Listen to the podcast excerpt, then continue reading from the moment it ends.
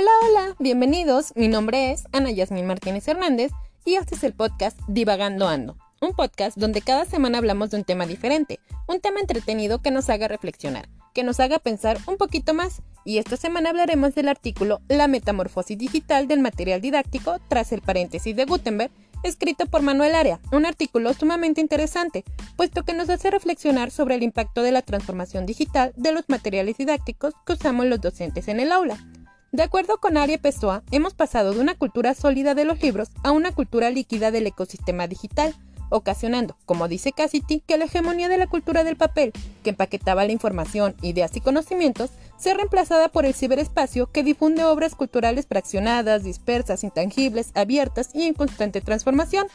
Retomando un poco de historia, la obra de Orbis Pictus de Comenio, publicada en el siglo XVII, está considerada como el primer recurso didáctico creado desde la lógica de la cultura impresa, y representa algunos de los rasgos principales que marcaron el desarrollo de los materiales didácticos de los siglos posteriores. Es una obra en formato de libro impreso, el texto está escrito en lengua vernácula y no solo en latín, se combina la imagen gráfica con la palabra escrita y se persigue facilitar la comprensión del mensaje a los lectores. Estas ideas inspiraron la aparición del material más característico de la escuela de la modernidad, el libro de texto. Sin embargo, muchos autores han criticado la funcionalidad didáctica y curricular de los libros escolares, principalmente porque de cierta manera socava la libertad de cátedra del docente al imponer un modelo pedagógico de aprendizaje memorístico y descontextualizado, muchas veces perpetuando la ideología de grupos dominantes, convirtiéndose en un mediador entre el docente y las prescripciones curriculares oficiales y el máximo exponente de la cultura Gutenberg de la escolaridad del siglo XX.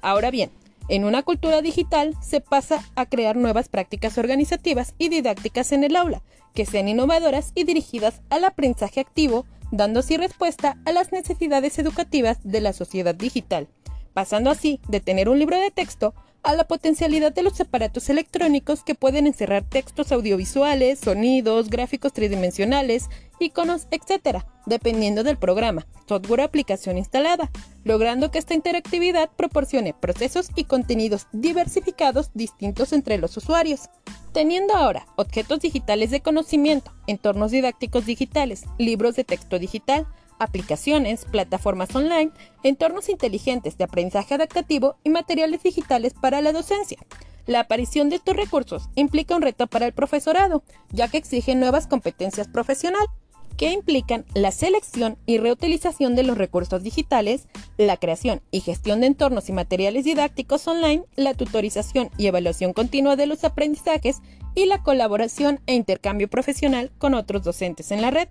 También hay cambios para el alumno, ya que ahora aprender es saber encontrar los datos e informaciones adecuadas en la web y transformarlas en conocimiento significativo y útil para ciertos propósitos, exigiendo así un cambio en la currícula para el siglo XXI, que debe educar en el desarrollo de competencias clave para desenvolverse en la ciudadanía de la sociedad compleja y digital, logrando su desarrollo con la realización de proyectos, tareas y actividades por parte de los alumnos ya que dichas competencias se adquieren al ejercitarse con la acción.